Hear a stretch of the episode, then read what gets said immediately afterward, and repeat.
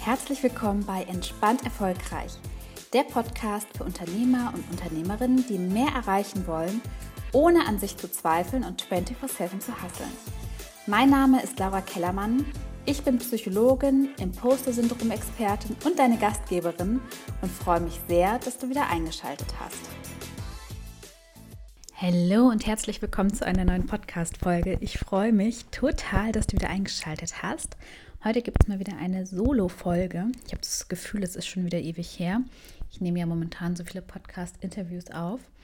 Und heute möchte ich dir was zum Thema toxische Produktivität erzählen. Das ist ein super spannendes Thema, kommt gerade sehr, sehr oft in meinen Coachings vor. Und äh, bevor ich in das Thema einsteige, mm, muss ich dir aber kurz von einer Entscheidung erzählen, die ich gemacht habe und auch, wie sich das so auf mein Leben ausgewirkt hat in der kurzen Zeit.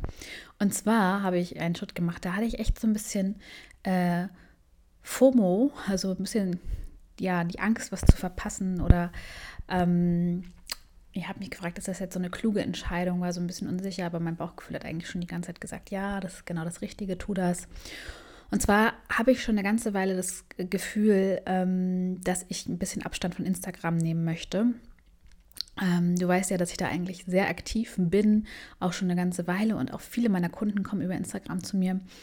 Und ich habe mich auf dieser Plattform aber einfach überhaupt nicht mehr wohlgefühlt ich ähm, hatte das Gefühl, so gerade diese Stories fordern so von einem 24-7 äh, aufmerksam zu sein und äh, dass die Plattform immer fordernder wurde, dass die Qualität hoch sein musste der Inhalte, aber gleichzeitig am Fließband. Und irgendwie passt das auch zum Thema toxische Produktivität. Ich hatte das Gefühl, Instagram befeuert auch solche Muster, die dahinter stecken können, auch nochmal, weil so eine so, so, so hohe Anforderungen, so viel und High Quality abzuliefern. Und ich habe gemerkt, das hat mir immer weniger Spaß gemacht, während andere Plattformen mir Spaß gemacht haben und gefühlt nicht die ganze Zeit meine Aufmerksamkeit eingefordert haben. Und also beispielsweise LinkedIn oder ich probiere auch gerade so ein bisschen TikTok aus, aber TikTok ist gerade eher wie so ein Hobby. Da habe ich, äh, da bin ich völlig ergebnisoffen gerade, spiele ich nur so ein bisschen rum. Ähm, aber LinkedIn macht mir gerade sehr, sehr viel Freude und äh, Input und Outcome stimmen auch überein. So, und dann habe ich vor ein paar Tagen dann den Schritt gewagt und habe gesagt, alles klar, ich höre, mache erstmal eine Instagram-Pause auf unbestimmte Zeit und das fühlt sich total gut an. Also falls wir auf Instagram vernetzt waren, hüpft total gerne rüber zu TikTok oder zu LinkedIn. Da findest du weiter noch Beiträge von mir, da können wir uns auch austauschen. Ähm, genau. Und es fühlt sich total gut an. Ich war neulich mit Balugassi und ich habe gemerkt, dass ich den ganzen Spaziergang ganz anders genießen konnte, weil in meinem Kopf nicht ablief, ach, mache ich hier nochmal ein Foto oder nehme ich jetzt nochmal eine Story auf, sondern ich konnte das einfach wirklich total genießen, weil gerade dieses Story-Format, also zumindest bei mir persönlich, ich weiß ja nicht, wie das bei euch ist, die ihr vielleicht auch Instagram nutzt, gerade dieses Story-Format bei mir so drin war, weil ich das ja auch schon so lange mache, mehrfach über den Tag verteilt so eine Story aufzunehmen, ähm, mich das immer wieder so rausgeholt hat aus meinem Alltag und ich richtig gemerkt habe, wie schön das ist, das nicht machen zu müssen. Und ich hoffe wirklich sehr, dass LinkedIn hatte, LinkedIn hatte ja auch schon mal so ein Story-Format. Ich hoffe wirklich sehr, dass die so ein Format nicht einführen, beziehungsweise nicht wieder einführen, aber ich glaube nicht, weil diese Dauerpräsenz, ich, also ich habe das Gefühl, diese anderen Plattformen, da, ist, da, da muss ich nicht ständig sein, das ist okay. Und ähm, das finde ich einfach total angenehm und herrlich und genieße das gerade sehr. Also das ist so eine kleine persönliche Entwicklung. Dann ähm, noch ganz kurz kam ich eben vom Joggen nach Hause und ähm, Leute, äh, wem geht es hier noch so? Vielleicht kannst du mir bei äh, LinkedIn eine Nachricht schreiben oder so, ob dich das auch so nervt oder ob das nur mir so geht. Und dann steige ich auch gleich ins Thema toxische Produktivität ein. Aber das sind gerade so Sachen, die mich so beschäftigen. Ähm, komme ich nach Hause, dann habe ich schon wieder so ungefragt Kaltakquise-Material in meinem Post, in meinem Briefkasten und dann aber auch noch so viel, dass das mein Briefkasten kaputt gemacht hat und das Namensschild nach innen rausgeflogen ist, weil es so reingestopft war, äh, wie man Millionen mit einem Buch macht, wo ich auch noch gedacht habe, also wenn A, wenn die sich mal informiert hätten, hätten die gewusst, dass ich einen Ratgeber geschrieben habe und der auch noch ähm, bei einem renommierten Verlag erschienen ist. Und B, verstehe ich das nicht, weil ich gedacht habe, jetzt, ich kenne die nicht, jetzt habe ich so ein Buch, das liegt jetzt im Altpapier, ich musste das entsorgen, ein armer Baum ist dafür gestorben. Ich sehe den Zweck nicht. Aber vielleicht bin ich ja auch auch geht es ja auch nur mir so, dass ich denke, das ist irgendwie ja, eine Marketingstrategie, die ich einfach überhaupt nicht verstehe. Es gibt auch so viele andere Möglichkeiten. Ich bin aber auch immer interessiert an anderen Perspektiven. Ich habe auch schon gedacht, vielleicht ist das aber auch für andere wiederum spannend, weil so die Informationen quasi nach Hause gebracht werden auf dem Silbertablett. Vielleicht kann man es auch so sehen, aber ich sehe es nicht so. Bin gespannt auf deine Meinung. Schreib mir die sehr gerne. Und jetzt, ich musste das unbedingt loswerden, du merkst es. Ähm, und jetzt steigen wir aber auch direkt in das Thema toxische Produktivität ein. Es ist gerade ganz, ganz oft Thema bei meinen KundInnen die super viel mit ihrem Business sowieso zu tun haben, die auch eine hohe Arbeitslast haben. Und es gibt ja einmal so Faktoren, die dazu beitragen können, dass wir, dass wir in die Überarbeitung kommen, weil wir so viel zu tun haben. Und dann gibt es aber auch noch innere Faktoren, die dafür sorgen können, dass wir uns ganz viel Arbeit machen, weil wir danach streben, 24-7 produktiv zu sein. Also toxische Produktivität bedeutet im Grunde ein ständiges Streben nach Produktivität. Immer produktiv sein, immer machen, tun, leisten, funktionieren. Und in einem gewissen Maße ist es ja auch völlig in Ordnung, produktiv sein zu wollen. Zum Beispiel, wenn ich so einen richtig faulen Sonntag hatte, dann freue ich mich auch voll, am Montag wieder produktiv zu sein und dann tut mir das auch gut.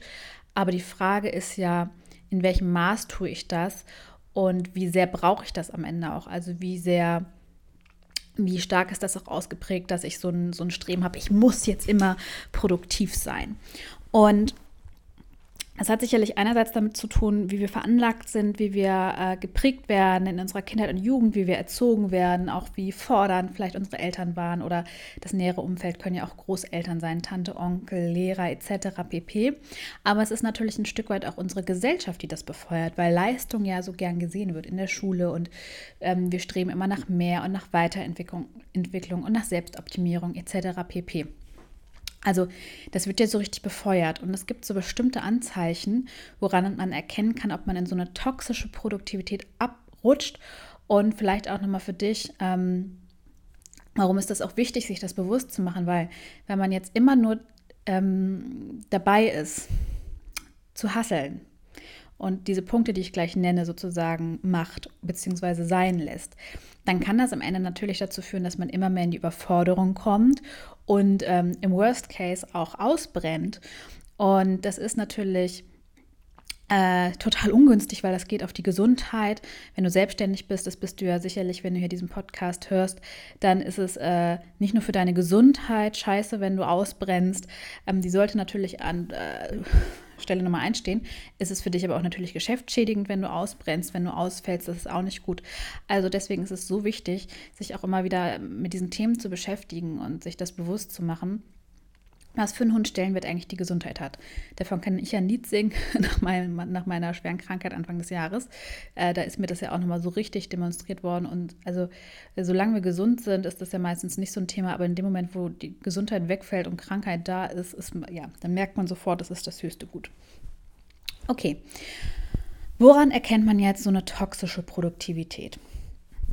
Ähm, ein Punkt ist freiwillige Überstunden. Also das eine ist ja, wenn du viel auf dem Zettel hast und so ein bisschen ja, überfordert bist, weil du vielleicht ganz viele KundInnen hast und ganz viel zu tun hast, vielleicht auch, weil du Schwierigkeiten hast zu delegieren beispielsweise.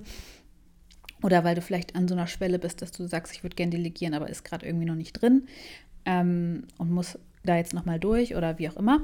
Also das eine ist ja, wenn wir überfordert sind und überarbeitet sind, weil wir zu viel zu tun haben.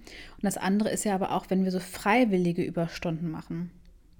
Beispielsweise beim Dinner mit dem Partner nochmal E-Mails checken, am Wochenende nochmal was nacharbeiten, hier nochmal was lernen, da früher anfangen und was vorbereiten. Also so freiwillige Überstunden, ähm, weil wir nicht stillsitzen können, weil wir irgendwie arbeiten müssen, wollen das ist so ein, kann so ein Anzeichen sein, ja. Dass man einfach viel mehr arbeitet, als man eigentlich müsste. Weil da vielleicht auch so dieses Gefühl ist, ich muss noch mehr arbeiten. Und das ist auch noch so ein Anzeichen, sich irgendwie schuldig fühlen und glauben, man muss noch mehr arbeiten, noch mehr leisten, selbst dann, wenn man viel geschafft hat. Also so, so dieses, dieses schlechte Gewissen, dieses Schuldgefühl, so dieses Gefühl von, ich muss noch, ich muss noch mehr machen, ich muss noch mehr schaffen und ich muss noch mehr leisten, unabhängig davon, wie viel man gemacht hat. Da kannst du dich auch mal prüfen, ähm, ob du das von dir kennst. Und es würde mich aber nicht wundern, wenn das viele kennen, diese Anzeichen, weil wir, wie gesagt, ja in so einer Gesellschaft leben, in der Hassel so groß geschrieben wird, wo wir das irgendwie lernen im Studium durchpowern. Also ich weiß ja nicht, wie es bei dir war, aber mein Studium hatte irgendwie nichts mehr mit diesem Studium zu tun, was ich von den früheren Generationen gehört habe, dass man da so Party macht und so. Ich habe durchgelernt. Ich habe gelernt und in meinen Semesterferien bin ich geprüft worden und zwar die ganzen Semesterferien durch. Also ich habe eigentlich immer nur, ich war immer nur busy. Genau.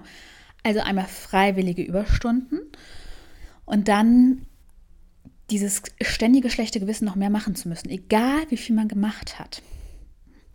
Okay.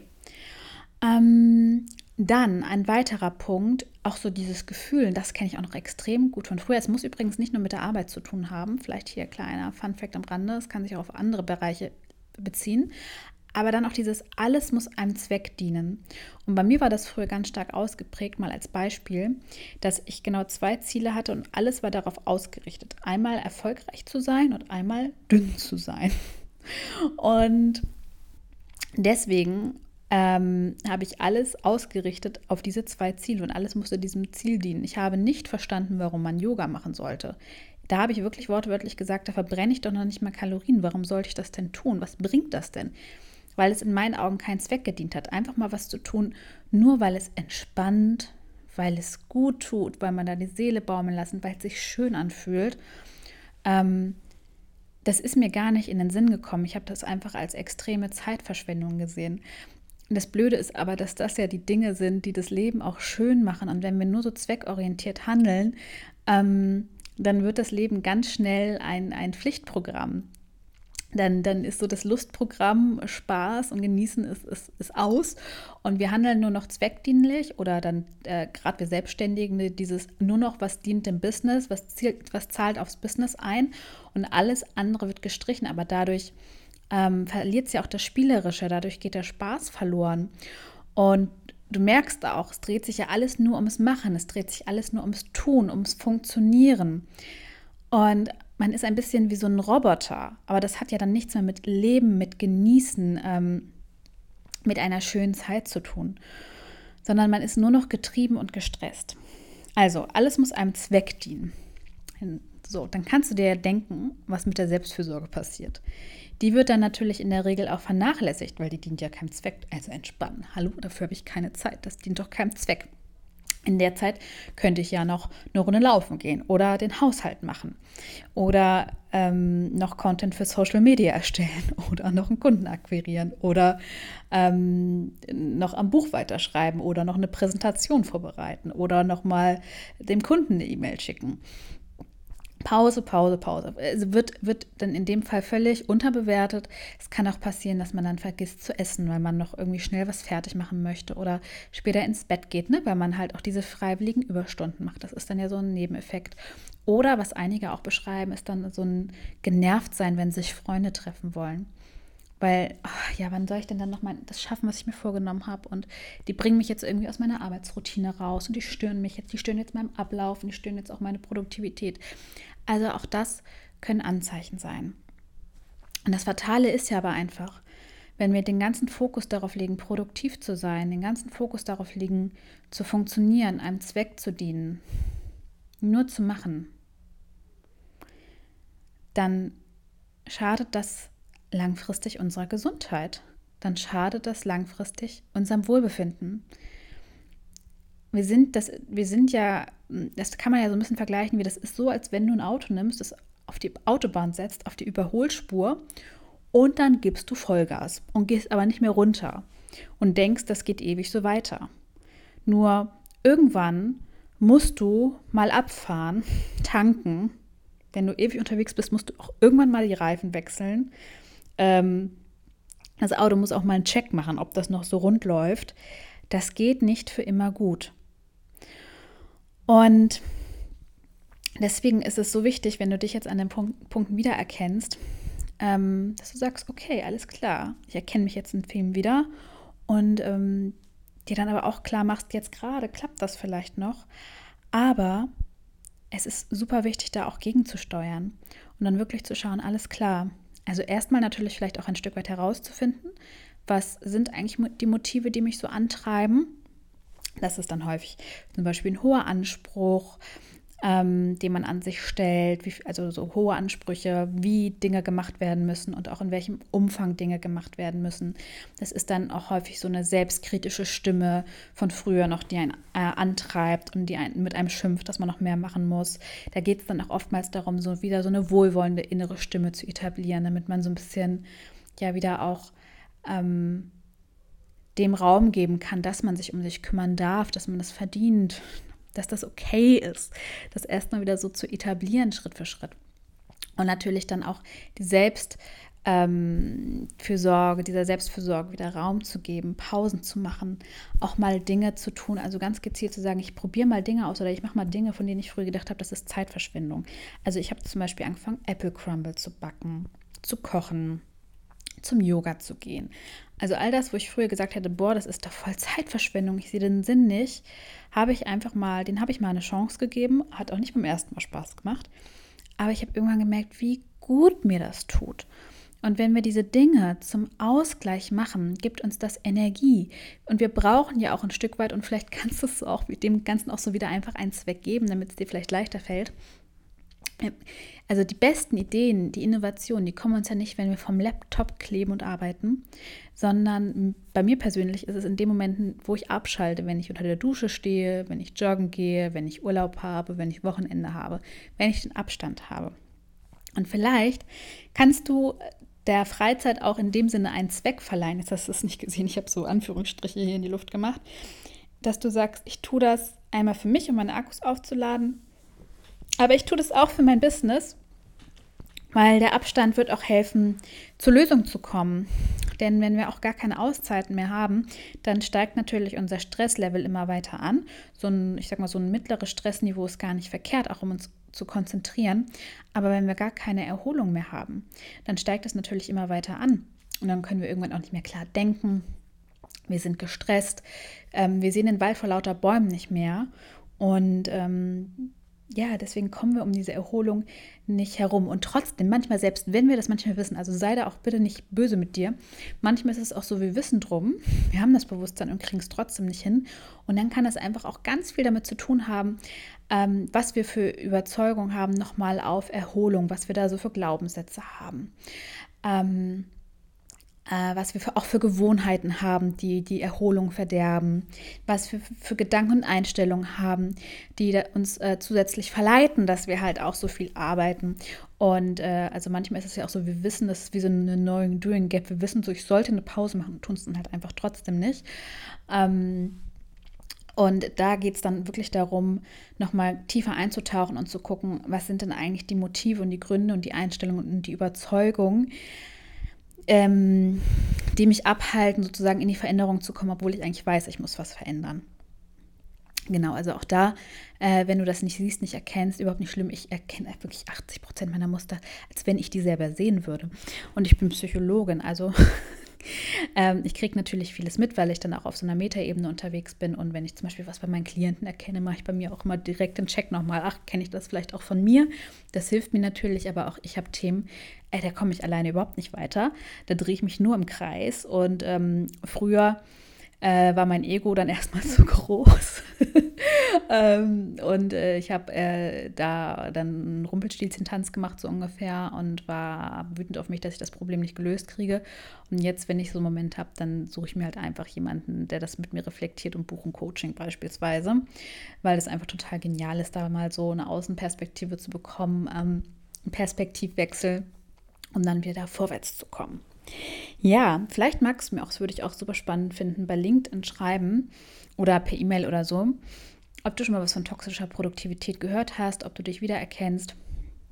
Äh, vielleicht hast du auch Fragen oder Anregungen dazu. Ich freue mich auf jeden Fall total, denn mir hat nämlich neulich wieder jemand bei LinkedIn geschrieben, dass sie meinen Podcast hört und ich freue mich total, weil ich rede in meinen Laptop rein und du hörst den und du erfreust dich vielleicht an diesem Podcast und ich weiß gar nicht, wer du bist und ich weiß auch gar nicht, dass du diesen Podcast hörst, sondern ich spreche einfach nur in diesen Laptop rein und ich sehe die Zahlen und sehe, wie viele Leute das hören und ich sehe, es sind einige, ähm, aber ich habe keine Gesichter dazu und ich habe keine, so, sondern ich rede einfach nur in diesen Laptop rein und führe einen Monolog quasi mit mir selber. Deswegen würdest du mir eine so große Freude machen, wenn du irgendwie per Mail, per TikTok, per, obwohl ich weiß gar nicht, kann man da überhaupt Nachrichten schicken? Ich bin echt so eine TikTok-Oma, per LinkedIn, wenn du mir da einfach eine Nachricht schreiben könntest, ähm, wenn schon nicht mit deinen Learnings oder was deine Meinung zu dieser Folge ist, einfach nur, hi, ich höre deinen Podcast, dass ich ein Gesicht dazu habe. Das wäre einfach super cool, da würde ich mich drüber freuen. Dann ist es nicht so eine äh, einseitige Nummer. Genau, und jetzt wünsche ich dir noch eine, ach so, und jetzt habe ich hier wieder vergessen, ich bin echt so eine Expertin, ähm, nochmal hier kurz äh, zu erwähnen, dass ähm, wenn du natürlich mehr erreichen möchtest mit deiner Selbstständigkeit, ohne auszubrennen, ohne dich zu befordern, ohne 24-7 zu arbeiten, dann kannst du dich natürlich auch für ein Vorgespräch bewerben, ist das falsche Wort, kannst du dir ein Vorgespräch bei mir buchen, denn im November gibt es noch zwei Plätze für mein 1 zu 1 Coaching. Und dann gibt es wieder Plätze für den Dezember. Das kannst du auch noch machen, das hätte ich jetzt fast wieder vergessen. Äh, den Link zum Vorgespräch packe ich dir in die Shownotes. Da lernen wir uns kennen. Ich nehme mir so eine Dreiviertelstunde Zeit. Wir gucken uns deine Situation an. Äh, besprechen deine Fragen zum Coaching, gucken so, welches Paket am meisten für dich Sinn macht. Ich habe so unterschiedliche Pakete, es ist immer so ein bisschen je nachdem, was du für einen Bedarf hast. Genau, und dann gucken wir noch, ob die Chemie stimmt oder ob du überhaupt wirklich ein Coaching brauchst oder ob das nicht auch so geht. Und dann, je nachdem, können, kann die Zusammenarbeit losgehen. Den Link packe ich dir in die Show Notes. Und jetzt, jetzt aber, wünsche ich dir ein schönes Wochenende oder wann auch immer du die Folge hörst. Lass es dir gut gehen und bis zum nächsten Mal.